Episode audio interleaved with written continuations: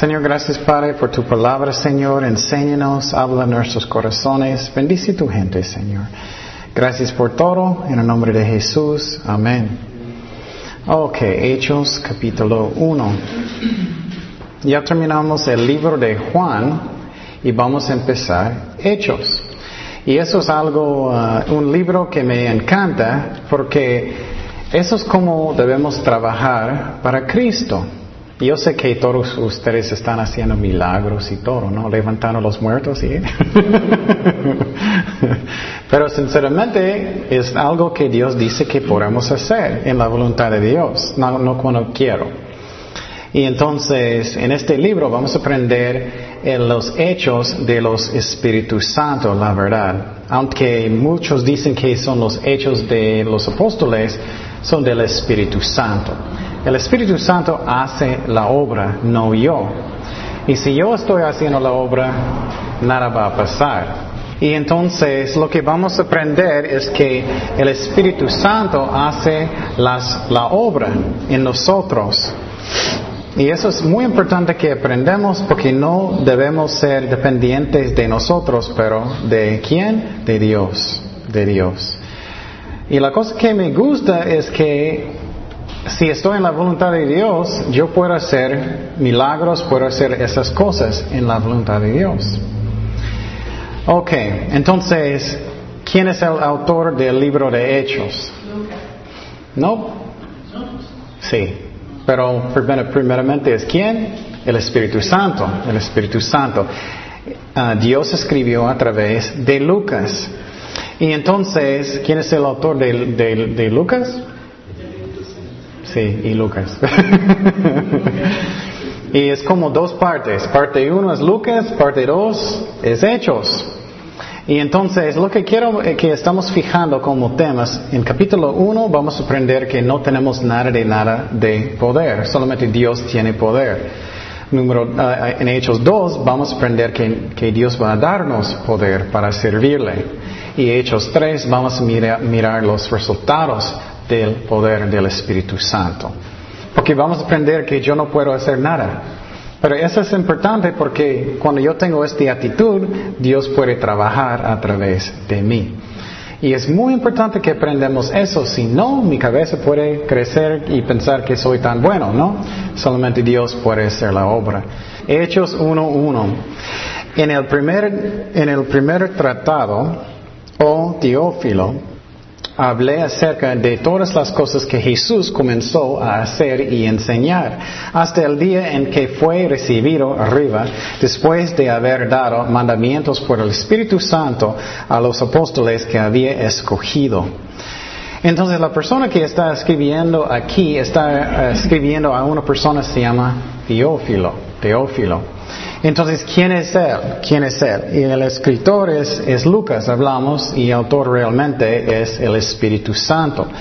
Pero entonces sabemos que Lucas es el autor porque en el libro de Lucas empezó el libro en la misma manera. Vamos a Lucas 1.3. Lucas 1.3. Esa es la razón, sabemos que el autor de Hechos es Lucas. Lucas 1.3 dice, me ha parecido también a mí, después de haber investigado con diligencia todas las cosas desde su origen, escribírtelas por orden, oh exaltísimo, ¿quién? Teófilo. Mismo nombre. Entonces sabemos que Lucas es parte 1 y Hechos es parte 2. Ok, entonces él dice que el Evangelio de Lucas es una historia de lo que Jesús hizo mientras él estaba enseñando y todo eso y su crucifixión y su resurrección. Seguimos en versículo 3 en Hechos 1.3 a quienes también, después de haber padecido, se presentó vivo con muchas pruebas indubitables, apareciendo, apareciéndoseles durante cuarenta días y hablándoles acerca del reino de Dios. Y entonces, eso es después de la crucifixión de Jesucristo. cuando Él resucitó de los muertos. Lo que pasó es que cuando Él resucitó de los muertos, Él estaba con sus discípulos por cuántos días? 40 días, muy bien. Y muchas personas miraron a Jesucristo. Entonces tenemos mucha prueba que Él resucitó de los muertos. Y entonces quiero decir que aunque tenemos muchas pruebas que Jesús resucitó de los muertos, milagros no cambia el corazón. Eso es muy importante porque a veces pensamos, ay Dios, muestra a mi familia un milagro o algo. Eso no cambia el corazón. Si alguien no quiere creer, ellos no van a creer, ¿no? No van a creer. ¿Recuerdas la historia de Lázaro? y Lázaro estaba rogando en frente de la casa de un rico. ¿Recuerdas eso? ¿Y qué pasó? Los dos murieron. Ellos se fueron a Ares. ¿Dónde está Ares? En el centro de la tierra. Hay una parte buena y una parte mala. ¿Qué es la parte buena? Seno de Abraham. Seno de Abraham. Otro lado es el infierno. Y Lázaro estaba en el lado bueno, ¿no? ¿Y quién estaba en otro lado? El rico. ¿Y qué dijo el rico? Oh, si puedes ir con mis hermanos, puedes advertirlos que, que, que, si alguien van a resucitar de los muertos, ellos van a creer.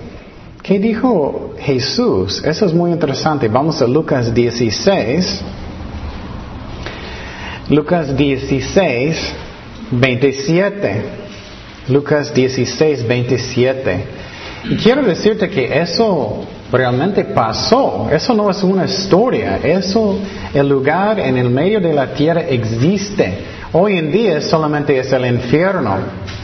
Lucas 16, 27 al 31. Entonces le dijo, te ruego, ese es el, hombre rico, te ruego pues, Padre, que le envías a la casa de mi Padre, porque tengo cinco hermanos para que le testifique, a fin de que no vengan ellos también a este lugar de tormento.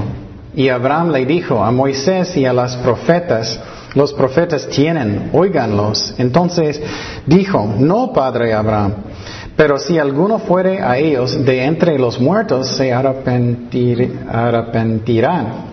Mas Abraham le dijo, si no oyen a Moisés y a los profetas, tampoco se persuadirán, aunque algunos se levantaré de los muertos.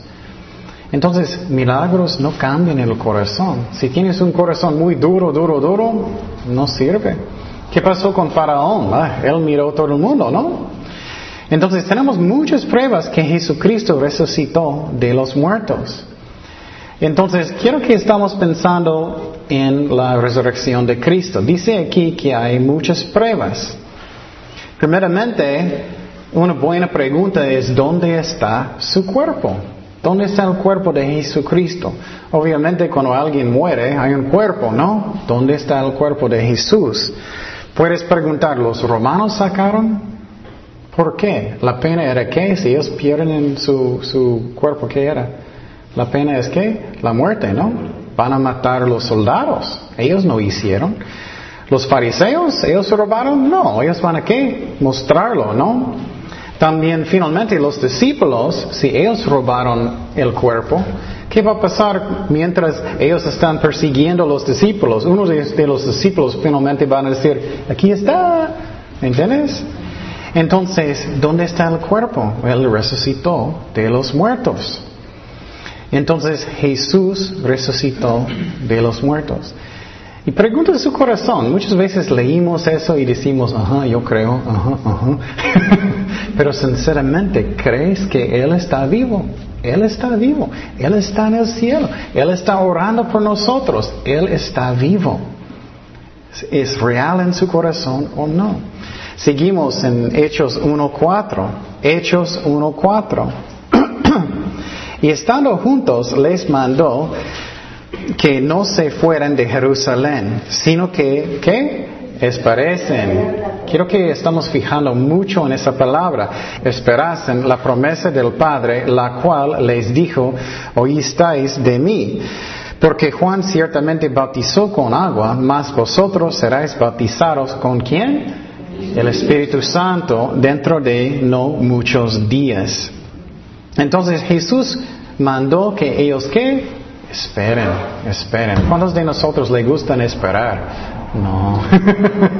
esperando la cena, esperando lo que sea, no. Pero Jesús dijo que necesitamos esperar. Y en este libro de Hechos vamos a mirar lo que nosotros necesitamos hacer como cristianos. Qué interesante, ¿no? Y yo estoy seguro que ustedes van a estar levantando los muertos, milagros y todo, ¿no? ¿Sí? Poremos en Cristo. Y entonces lo que estamos mirando es que Jesús dijo, espera. ¿Espera para qué? ¿Qué dice aquí? Quiero que ustedes están pensando también. ¿Qué dice? Espera para qué? La, la promesa del quién? Del Padre. ¿Y qué es la promesa? El Espíritu Santo. ¿Y Él va a hacer qué? Bautizarlos. Bautizarlos. ¿Con qué? Con poder. Con poder. Y entonces, ¿qué significa bautizar? Bautizar. ¿Por qué dice bautizar en el Espíritu Santo? Bueno, en algunas iglesias ellos bautizan la gente con poquito agua, como ting, poquito en la cara o algo. Eso, el corazón es el más importante, pero eso realmente no es bautizar. Bautizar es vas a ponerlos bajo del agua, ¿no? Sumergir en un, un, en, un río lo que sea. Y entonces, uh, Dios está diciendo lo mismo con el Espíritu Santo, que Él, que vamos a estar sumergidos, sumergidos en el Espíritu Santo y Él va a venir sobre nosotros con poder. Y Jesús está diciendo, espérate. ¿Qué es la razón? Porque Él sabe que no podemos hacer qué? Nada. Él está diciendo que no puedes hacer nada, necesitas el Espíritu Santo. Necesitamos aprender eso. Eso es muy, muy importante. Si quieres servir al Señor, necesitamos entender que yo no puedo hacer nada sin Cristo. Y algunos van a decir, no, qué bueno, entonces no voy a estudiar, no voy a, hacer nada. No, no significa eso. Necesitamos estudiar y prepararnos. Eso sí es necesario. Pero si el Espíritu Santo no está trabajando, olvídalo. Nada va a pasar. Vamos a Juan 15, 5. Juan 15, 5.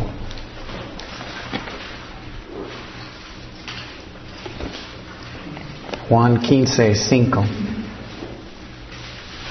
¿Qué dijo Jesús? Yo soy la vid, vosotros los pámpanos. El que permanece en mí y yo en él, este lleve cuánto fruto? Mucho. Podemos tener mucho fruto. Porque separados de mí, ¿qué? Nada podáis hacer. ¿Poquito? No. ¿Cuánto? Nada, nada. Y mi ego es, oh, sí, yo puedo.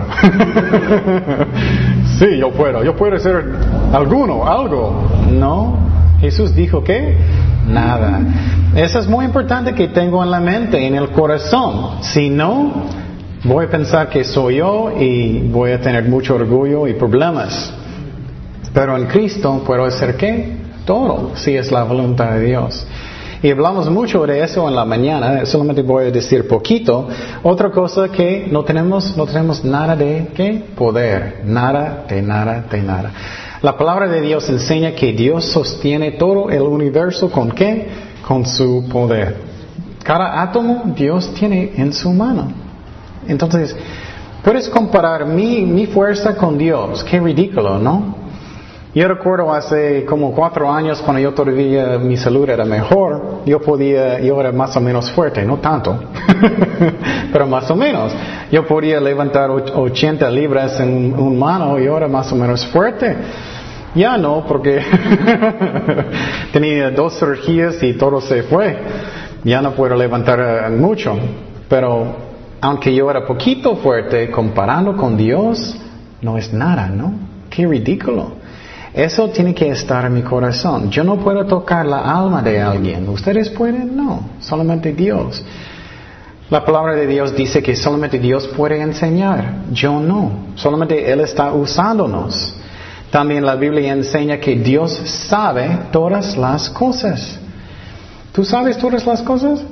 No, qué ridículo comparando con Dios, ¿no? Esa es la razón. Jesús dijo, espérate, no puedes hacer nada. espérate. Es lo mismo con nosotros. Tenemos que tener el bautismo del Espíritu Santo. Ok, ¿qué es la diferencia de sabiduría y conocimiento? ¿Alguien sabe? ¿Qué es sabiduría? ¿Alguien sabe o no? Sabiduría es cómo hacer algo. Por ejemplo, uh, di el ejemplo de Mario en la mañana. Uh, conocimiento es como hechos. Yo sé que Mario le gusta café. Eso es conocimiento. Yo sé que le gusta el café, él le gusta de Walmart mucho. Pero sabiduría es si voy a decir a Mario, oh Mario, creo que mejor que tomes poquito menos. y él va a decirme, pero ¿cómo? Eso es sabiduría. Entonces, esa es la diferencia entre sabiduría y conocimiento. Y esa es la diferencia. ¿Ya entiendes? Sabiduría y conocimiento. Por ejemplo, si tienes un problema grande, vas a orar, Señor, ¿qué necesito hacer? Eso es sabiduría, cómo hacer las cosas. Eso es la diferencia. Y Dios tiene todo de los dos. Él sabe todas las cosas. ¿Nosotros sabemos todas las cosas? No. ¿Cuánto, cuánto yo sé? Casi nada, ¿no? Casi nada. Vamos a Mateo 10.30. Mateo 10.30 y 31. Mateo 10.30 y 31.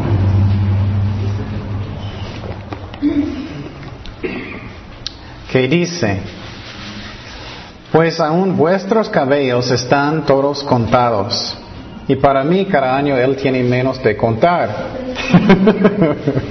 Así que no temáis, más valáis vosotros más ah, que muchos pajarillos. Entonces Dios sabe cada cabello en todo el mundo. Increíble pensar, ¿no? Cada uno. Vamos a Salmo 147, 5. Salmo 147, ah, versículo 5. Dice, grande es el Señor nuestro y de mucho poder y entendimiento es que infinito. ¿Mi entendimiento es infinito? Creo que no. Entonces estamos aprendiendo que yo no puedo hacer nada de nada, nada, aparte de Dios. También no tengo control de todas las cosas. ¿Cuántos de nosotros tenemos control de todo, toda la vida? No, pero Dios sí. Vamos a Mateo 10, 29. Mateo 10, 29.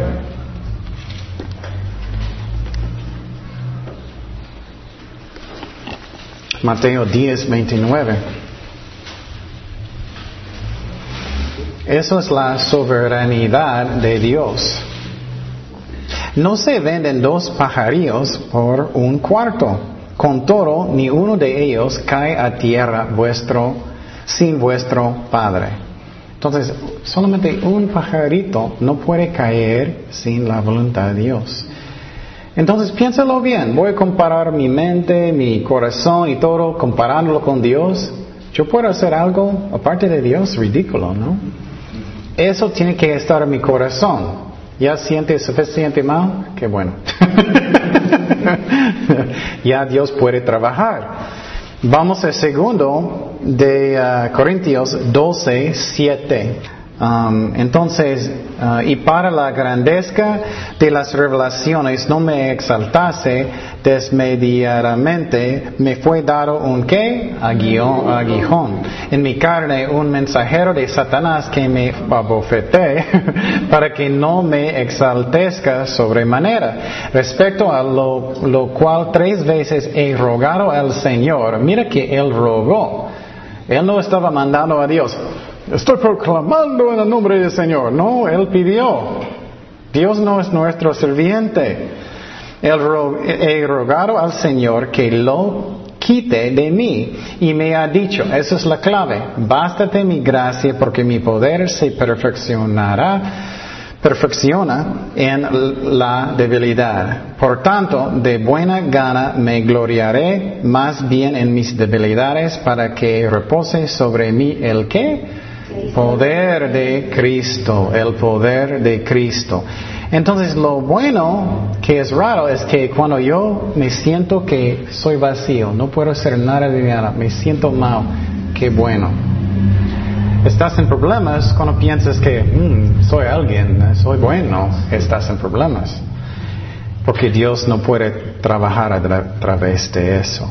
Seguimos en Hechos 1.6. Hechos 1.6. Entonces los que se habían reunido le preguntaron, todos los discípulos estaban reunidos, diciendo, Señor, restaura, no, todavía no todos, perdón, todos todavía no están reunidos. Entonces los que se habían reunido le preguntaron, diciendo, Señor, ¿restaurarás el reino a, Israel en este tiempo? Y les dijo, no os toca a vosotros saber los tiempos, sazones que el Padre puso en su sola potestad. Entonces, eso a mí es chistoso. Jesús está diciendo, ok, ustedes necesitan el bautismo del Espíritu Santo. ¿Ellos escucharon? No. Ellos solamente uh, dijeron, uh, Señor, ¿ya vas a empezar tu reino? y Dios está diciendo, no. ¿Quién va a hacerlo? Ellos van a hacerlo, ¿no? Nosotros necesitamos. Ellos no estaban escuchando. Y Pablo aprendió que también que él no podía hacer nada sin Cristo, nada de nada de nada. Vamos a Romanos 7:14, Romanos 7:14 al 19. Necesitamos el Espíritu Santo para hacer la obra de Dios, también para caminar con Jesucristo. Y quiero decir otra vez, esas son las palabras de Pablo. Y estoy seguro cuando voy a leerlo, ustedes han sentido eso. Romanos 7:14.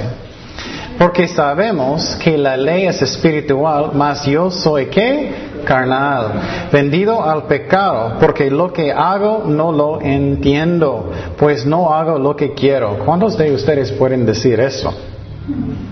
Sino lo que aborrezco, eso hago hoy. Y si lo que no quiero, esto hago, aprueba que la ley es buena. De manera que ya no soy yo bien hace aquello, sino el pecado que mora en mí. Y yo, yo sé que en mí, esto es, en mi carne, no mora el bien. Porque el querer el bien está en mí, pero no el hacerlo. Porque no hago el bien que quiero, sino el mal que no quiero, eso hago. Entonces, ¿cuántos pueden identificar con eso? ¿No? ¿Qué dice? Vamos a Romanos 8, 12. ¿Cómo podemos tener la victoria? Romanos 8, 12 y 13. Romanos 8, 12 y 13. Dice aquí, así que hermanos, deudores somos, no a la carne, para que vivamos conforme a la carne. Porque si vives conforme a la, carne, moriráis. Mas por el quien? Espíritu, hacéis morir las obras de la carne, viviráis. ¿Quién nos da el, el, poder? El Espíritu Santo. Él es la clave. Entonces Jesús está hablando con sus discípulos.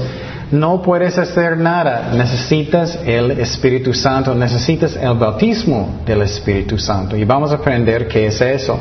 Seguimos en Hechos 1.8. Hechos 1.8. Pero recibiráis poder cuando haya venido sobre, eso es la clave, mire esa palabra, sobre vosotros, el quien, Espíritu Santo, y me seráis testigos en Jerusalén, en toda Judea, en Samaria y hasta lo último de la tierra. Entonces Dios dijo que vas a tener poder cuando el Espíritu va a venir, ¿qué? Sobre nosotros. Y entonces el poder va a venir del Espíritu Santo sobre nosotros para ser qué? Testigos de Cristo. ¿Qué es un testigo? No solamente hablando. Hay muchas personas que hablan mucho, pero su camino no es tan qué, tan bueno.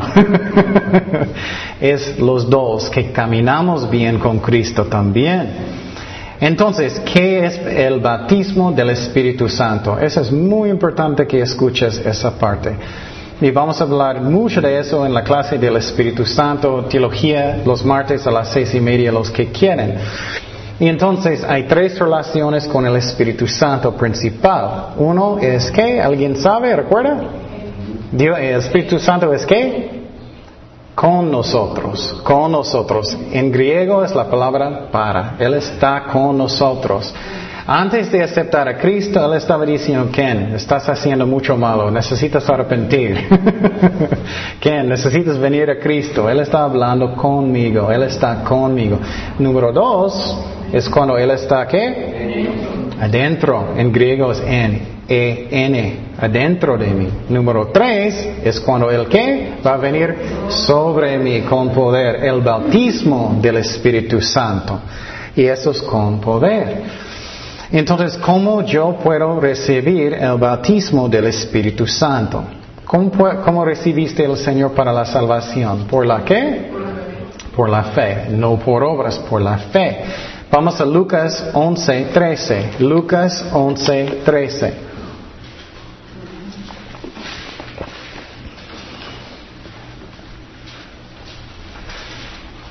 Lucas 11, 13.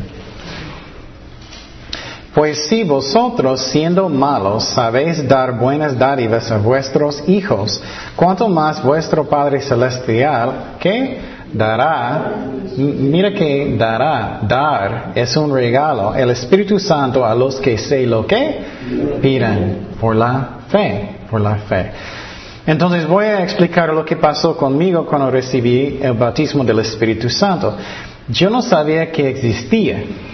Yo estaba estudiando la Biblia, escuchando a un pastor, y él dijo, tú puedes recibir el bautismo del Espíritu Santo ahora mismo, si ya eres un cristiano.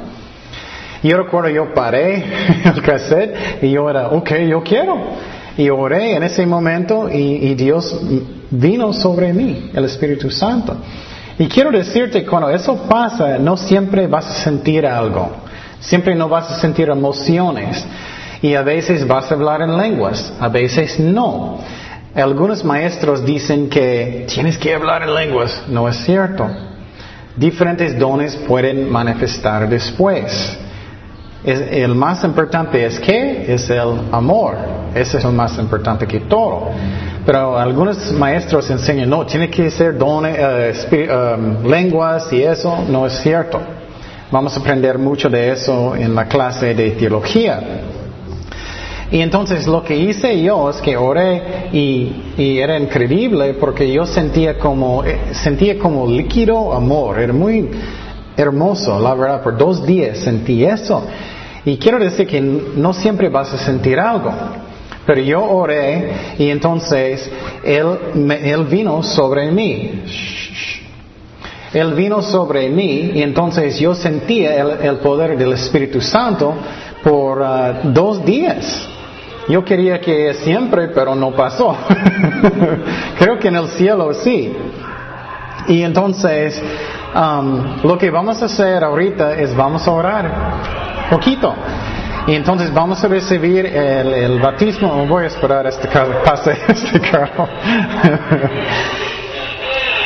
Y entonces era algo hermoso en este tiempo, es que me sentía este hermoso poder del Espíritu Santo. Y quiero decir otra vez que no es emociones, es por la qué? Por la fe, por la fe. Ok, vamos a orar. Ok, y quiero decirte que no es como santo soy, no es que soy perfecto, es por la fe. ¿Me explico? Y si no sientes nada, no quiero que personas sienten mal, es por la fe. Igual como ah, la salvación, recibimos a Cristo por fe. Y puedes orar conmigo en silencio. Señor, gracias por tu Espíritu Santo. Te pido que tu Espíritu Santo va a venir sobre mí ahora, Señor, con poder el bautismo del Espíritu Santo, Señor. recibimos Él por fe, Señor, y gracias, Padre, por el don del Espíritu Santo que no merecemos, pero tú eres bueno, Señor, y también ah, te pido que nos da los dones que tú quieres para servirte, Señor. Confiamos en ti que ya está hecho, Señor. En el nombre de Jesús. Amén. Y entonces, eso es como es, es algo muy sencillo. Y vamos a aprender en el libro de Hechos que a veces los pastores pusieron sus manos sobre personas. Y algunas iglesias dicen, no, siempre tienes que poner sus manos. No, no es eso, es su corazón. Ok, también, ¿quién es el Espíritu Santo? Eso es algo muy importante. Dios es quién? El Padre, el Hijo y el Espíritu Santo. Tres personas, pero un solo Dios, ¿no? y por ejemplo, los testigos de Jehová enseñan que el Espíritu Santo es una qué? Una fuerza. Pero no, como sabemos, porque la Biblia enseña que tú puedes dañar el Espíritu Santo, tú puedes causar tristeza al Espíritu Santo. El Espíritu Santo hace decisiones. ¿Quién decide cuáles dones tú vas a tener? El Espíritu Santo decide. Y entonces sabemos que Él no es una fuerza, Él es una persona. Pero Él no tiene cuerpo, es un espíritu, Espíritu Santo. Seguimos en versículo 9, Hechos 1.9. y habiendo dicho estas cosas, viéndolo ellos, fue alzado y le recibió una nube que le ocultó de sus ojos. Entonces Jesús estaba hablando con ellos y de repente Él subió, Él subió. Y ellos estaban mirando a Cristo hasta que Él se fue a las nubes. Y entonces Jesús cumplió su misión para venir, para enseñar, para morir y resucitar de los muertos. Y quiero decir que cada uno de nosotros tenemos una misión. Posible es enseñar a niños, posible es limpiar, posible es evangelizar, lo que sea. Pero necesitamos qué? El poder del Espíritu Santo, ¿no? Necesitamos. Y después del bautismo del Espíritu Santo, regularmente necesitamos orar que Dios nos llena con su Espíritu Santo. Y no sé por qué, no sé, estamos goteando, pero siempre necesitamos ser llenos otra vez. Seguimos con Hechos 1.10. Hechos 1.10. Y estando ellos con los ojos puestos en el cielo, entonces ellos están. Uh. Entre tanto que sé que él se iba, he aquí se pusieron juntos, junto a ellos dos varones con vestiduras blancas, los cuales también les dijeron, varones uh, galileos, ¿Por qué estáis mirando al cielo? Este mismo Jesús que ha sido tomado de vosotros al cielo, así vendrá como le habéis visto ir al cielo. Me gusta eso porque ellos están mirando uh, y dos ángeles aparecieron. Y ellos dijeron, ¿por qué estás mirando arriba? Es que Él va a regresar en la misma manera en las nubes y todo el mundo va a verlo en segunda venida de Cristo. Pero cuando eso pasó también, ¿alguien recuerda? Cuando ángeles aparecieron para ayudar con María Magdalena, ¿recuerdas? En frente de la tumba, ¿qué dijo ellos? ¿Por qué estás mirando en los muertos? Entonces es muy parecido. Y cuando Jesús va a regresar, cada persona va a verlo en la segunda venida de Cristo. Vamos a estar en el cielo, los que son cristianos. Y, uh, pero los que, que, no van a verlo cuando Él va a venir en la segunda, segunda venida. Y lo que quiero decir es que los testigos de Jehová, ellos profetizaron que Jesús ya regresó. Falsas profecías como cinco veces.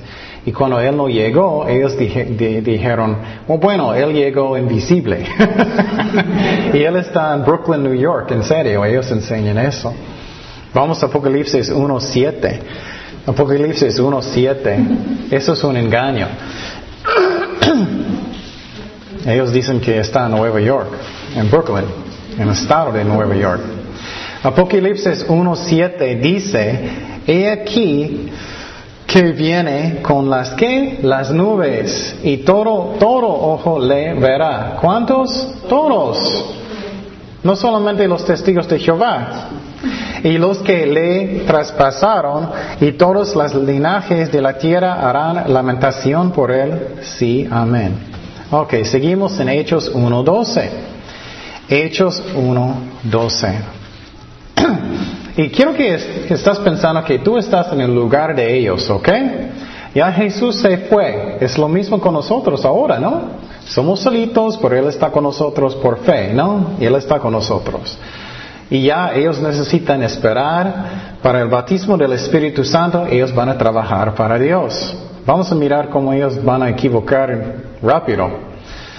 Hechos 1.12. Entonces volvieron a Jerusalén desde el monte que se llama de Olivar. Olivar, el cual está cerca de Jerusalén, camino de un día de reposo. Y entraron, subieron al aposento alto, donde moraban Pedro y a Jacobo, Juan, Andrés, Felipe, Tomás, Bartolomé, Mateo, Jacobo, hijo de Alfeo, Simón de Celote y Judas, hermano de Jacobo. Todos estos perseveraban unánimes en oración y ruego con las mujeres y con María, la madre de Jesús, y con sus hermanos.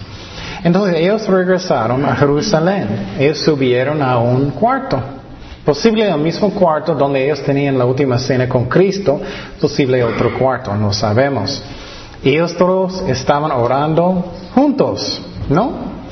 ¿Y quién estaba? Todos los discípulos, ¿quién más? Las mujeres estaban también.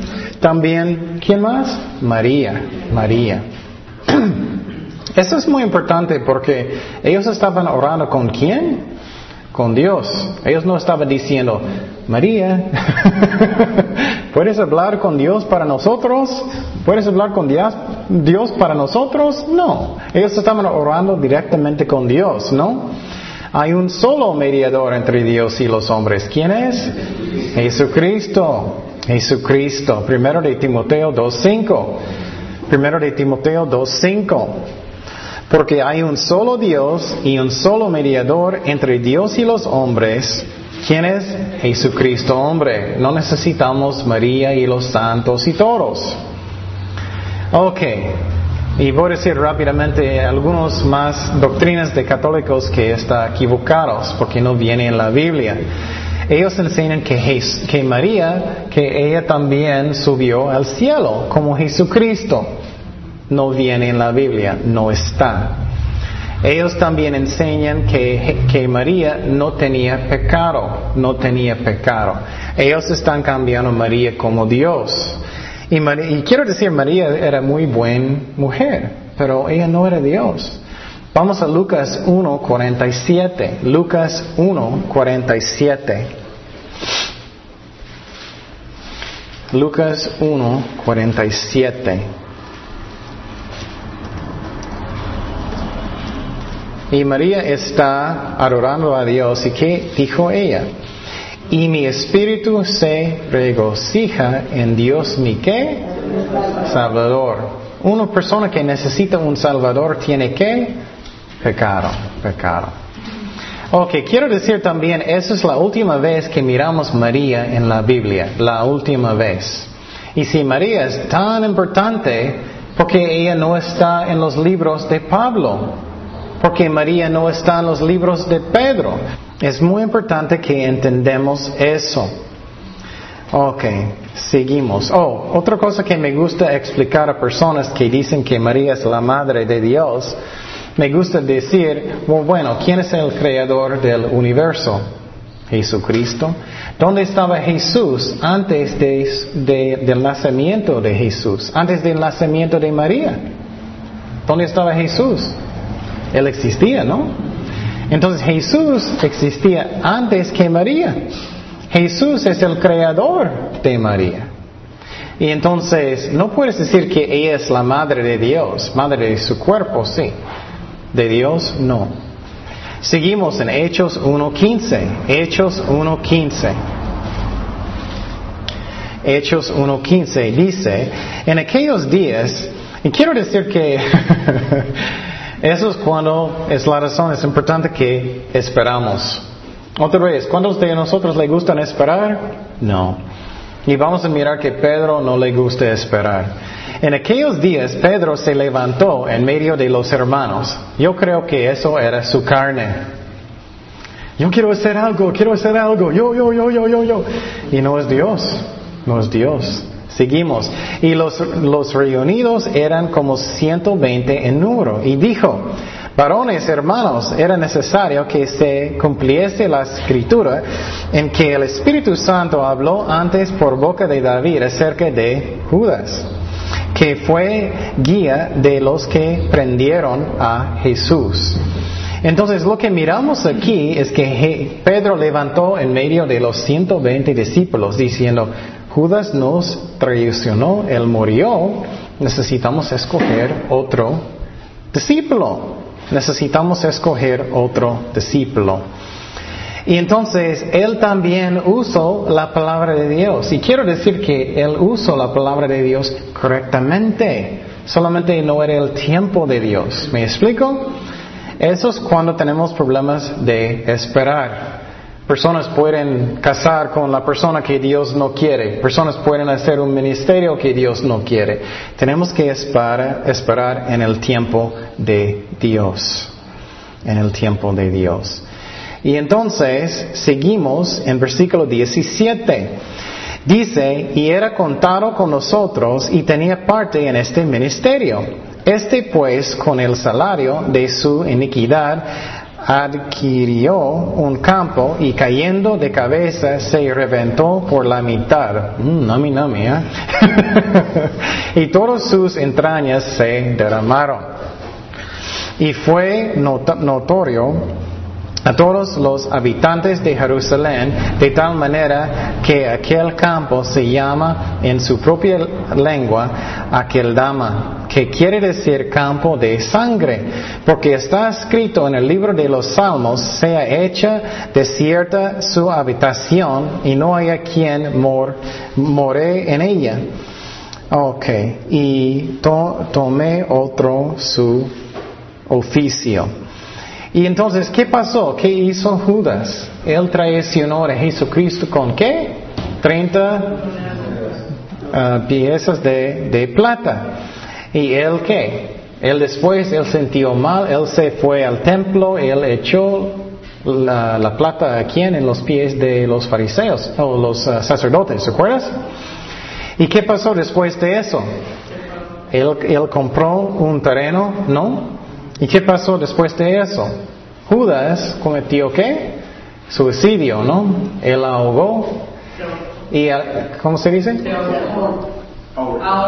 Ahogó. Y lo que creo que pasó, porque algunas personas dicen que era diferente, porque en Hechos dice que él como cortó en la mitad y salió todo lo que estaba dentro de su estómago.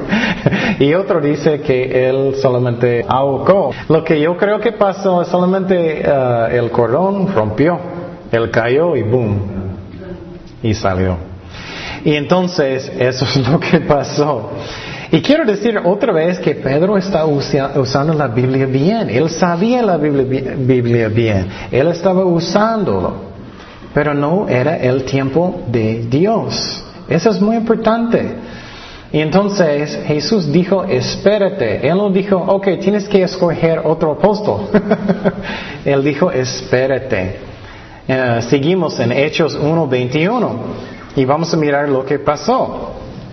Es necesario, pues, que de estos hombres que han estado juntos con nosotros todo el tiempo que el Señor Jesús estaba y salía con nosotros, comenzando desde el bautismo de Juan hasta el día en que de entre nosotros fue recibido arriba, uno sea hecho testigo con nosotros de su resurrección. Entonces Pedro también es correcto en eso. Él está diciendo qué son los requisitos para ser un apóstol. obviamente, eh, Pedro primeramente dijo que él necesitaba mirar el bautismo de, Jesús hasta la crucifixión. ¿Me explico? También él necesitaba mirar Jesús resucitado, un testigo. Pero ¿qué más era un, uh, requisito? La voluntad de Dios.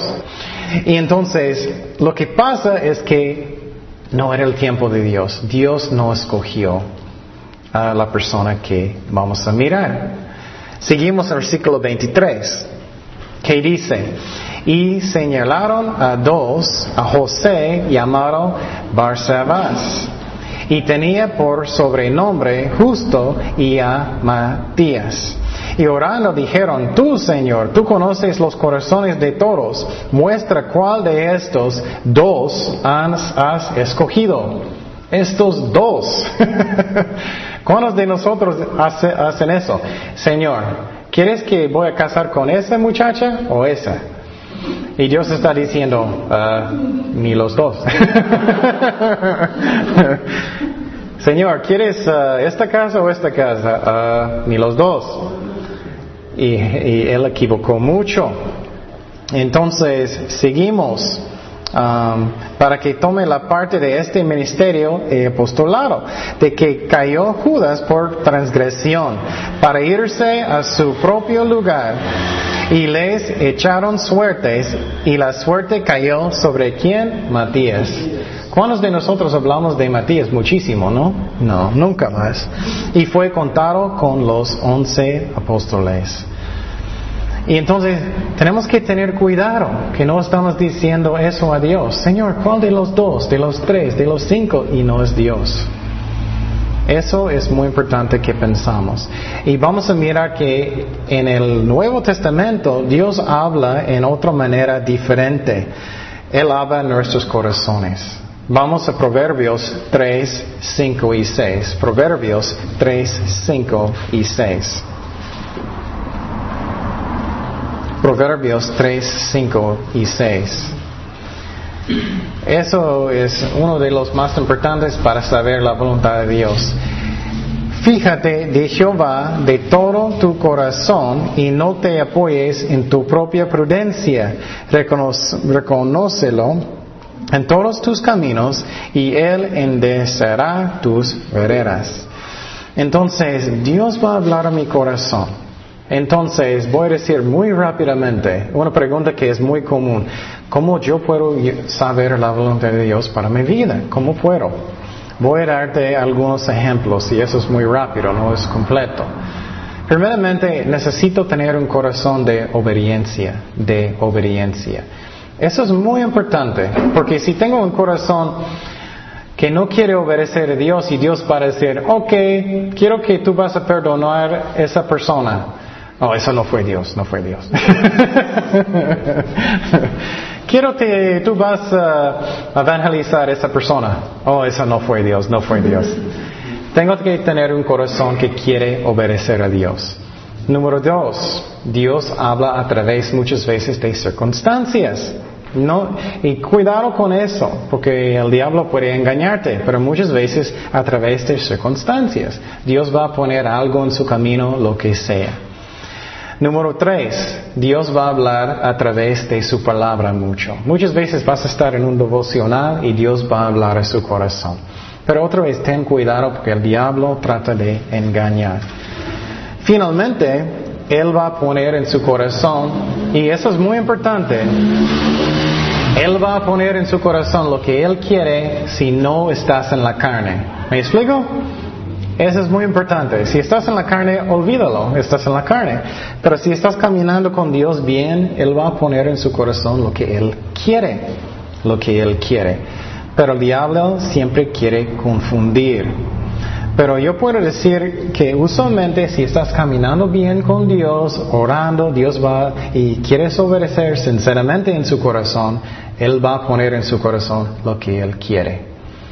Pero el problema es que muchas veces no estoy escuchando y no quiero obedecer, y no soy muy obediente y, no estoy leyendo la Biblia y orando. Eso es el problema. Y muchas veces Dios ya habló y estoy pensando, no, no, eso no fue Dios. Vamos a Jeremías 31 para terminar. Jeremías 31, versículo 33. Jeremías 31, versículo 33.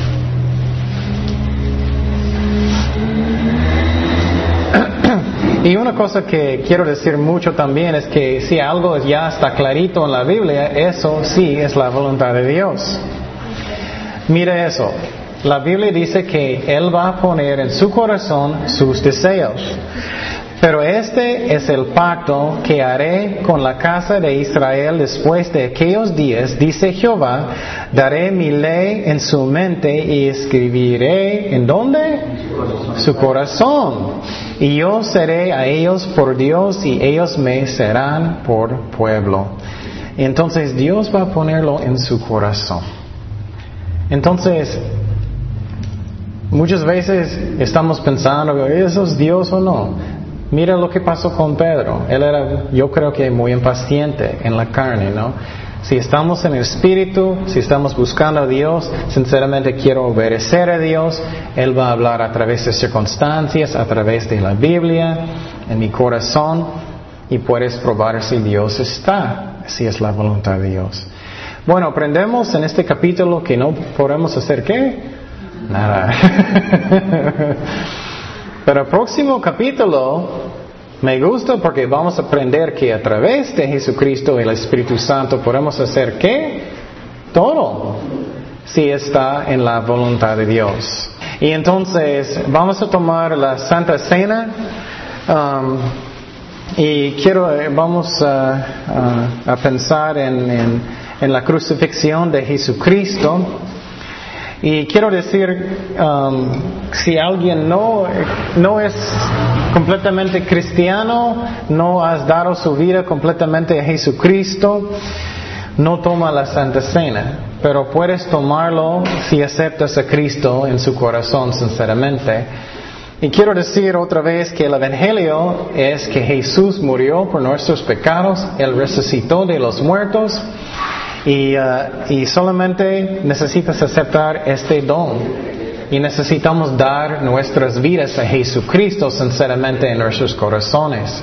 Y puedes hacer eso conmigo si hay alguien aquí que no hicieron. Y entonces, quiero que estamos pensando cuando Jesús estaba con sus discípulos antes de su crucifixión. Jesús tomó el pan él tomó eh, el vino y él dijo que, toma, ¿para qué? Para que recuerdas, ¿no? Recuerdas. Eso es algo que es muy importante que muchas veces olvidamos lo que Jesús hizo por nosotros, ¿no? Muchas veces somos muy ocupados, estamos haciendo muchas cosas y no pensamos. Y Jesús dijo que necesitamos hacer eso para que recordamos lo que Él hizo para nosotros. Y entonces lo que quiero hacer ahorita es que quiero que um, vamos a tomar un chiquito tiempo en silencio y vamos a pensar en, todo lo que Jesús hizo por nosotros y tener una actitud de agradecimiento con Dios. ¿Ok? Señor, queremos darte gracias por todo lo que hiciste por nosotros. Queremos darte gracias por tu sacrificio, Jesús, por todas nuestras bendiciones, Señor, nuestra familia, Señor, y casa, trabajo, todo, Señor, cuerpo, nuestras almas, Señor, sobre todo nuestra salvación, Padre. Y si alguien aquí no, no has dado su vida completamente a Jesús, puedes orar conmigo en silencio. Señor, gracias Padre por morir por mí en la cruz, gracias por tu sacrificio. Lléname con tu Espíritu Santo, perdóname por mis pecados. Te doy mi vida, Señor. Lléname con tu Espíritu Santo, Señor. Gracias, Padre, por mandar su Hijo. Gracias por todo, Señor. En el nombre de Jesús.